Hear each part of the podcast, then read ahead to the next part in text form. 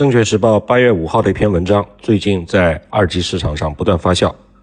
有机构认为这是直指一些互联网大厂的文章，其中尤其是 BATJ 之中的腾讯，因为游戏是企鹅的摇钱树。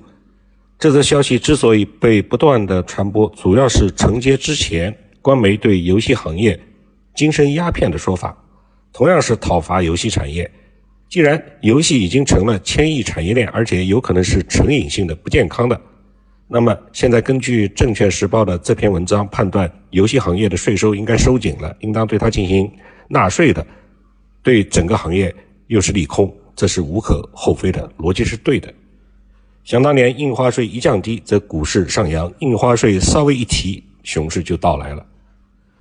对此，我的个人看法是，单单从一个方面，比如说从税收角度，是很难判断它对这些互联网大厂的，尤其是像腾讯这样的平台公司的影响。腾讯、阿里这样的企业的壮大，至少到目前为止，总体上还是有利于国民经济的。将来会怎么样？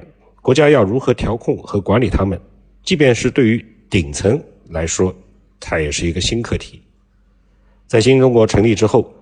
这是像腾讯、阿里、百度、京东等等，这是崛起并且发展壮大起来的第一批互联网企业，所以管理上没有什么经验可以借鉴。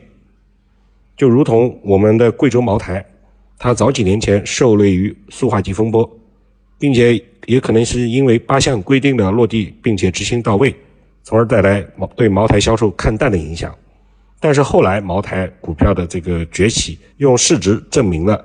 贵州茅台仍然是白酒乃至整个大消费行业的龙头老大，但是现在贵州茅台会怎么样，很难判断。从每股的股价两千元以上一直跌到一千八，跌到一千七，再跌到一千六，什么时候才是止跌回升的价格？我认为这存在一定的偶然性。五十二度飞天茅台的市价是两到三千块，它的出厂价才九百多，但是就是这样的价格却一直支撑着茅台涨到今天的这样的市值。同样，它跌到一千六百，甚至一千六百以下已经是事实。但是谁敢说它涨回到两千元上方不合理？谁又能说它再跌到一千两百元以下就没有可能？这是要用市场的真金白银来试出来的，事前的预判几乎是不可能的。回到这篇文章以及这篇文章预测的可能会给游戏产业和腾讯这样的互联网大厂带来的利空的影响。我认为趋势和影响是必然存在的，这个大家都可以判断得出来。但难就难在在新形势下如何对其进行估值。估值呢，有人说是玄学，这么说也并不是没有道理。确实是影响它的变量太多了，而且估值还是非常个性化的一件事。所以我今天还是把这篇《证券时报》的文章分享给大家自己判断。他是这么说的。游戏作为文化娱乐的一种休闲方式，能在中国发展成数千亿元的大产业，是我国长期鼓励新兴产业发展壮大的硕果。当然，也有美中不足之处，要在行业发展中保护好青少年在游戏设置上防止花钱过度、过度沉迷。另外，游戏产业作为软件服务业，享受税收优惠也受到诟病。在税收上，游戏行业也是应当向传统行业适度看齐。游戏行业作为一个从业者多、用户多、牵涉面广的产业，一举一动广受关注。它有负面非常正常，就像发电也有污染环境的负面一样。但是对游戏产业要看到它主要的一面。游戏产业已经成为不少国民不可或缺的放松方式。有大量成年人经过一天的劳作，在网络游戏中得以放松，效果和观看影视剧、相声等娱乐节目类似，而且消费成本更低。网络游戏虽然是虚拟，但是已经走入现实，还衍生出游戏文化，这个产业还是会继续发展壮大的。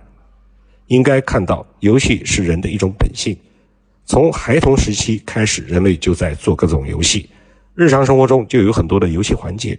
优秀的游戏还是可以锻炼大脑。中国的游戏公司本来是后发者，经过这些年的发展，现在一些中国的头部游戏公司有了全球的影响力。如果保持目前的发展势头，有可能建立全球的优势地位，成为中国文化影响力输出的一部分，增强海外消费者对中国的认可，这会增强中国的软实力。当然，应该鼓励的是优质健康的游戏内容，这一方面政府已经通过刊号的方式管理甚严。舆论不满的主要是青少年沉迷网络游戏。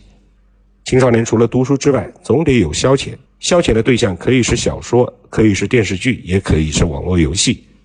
政府可以立法限制一定年龄段的消费者登录网络游戏，做好消费者的分层，这些都是正在做的事情。游戏企业也应当承受更多的社会责任。除了保护青少年、做好游戏的内容之外，还可以在税收上回馈社会。游戏产业现在已经发展壮大，当初政府为了鼓励信息产业发展，有软件产业的税收优惠政策。还有一些地方政府给予补贴，这也是软件企业净利润率高的重要原因，这远非硬件企业所能比的。当这些软件企业已经发展起来，已经具有相对优势的时候，政府就没有必要再继续给予它产业上的扶持，应当将资金用在民生的急需方面。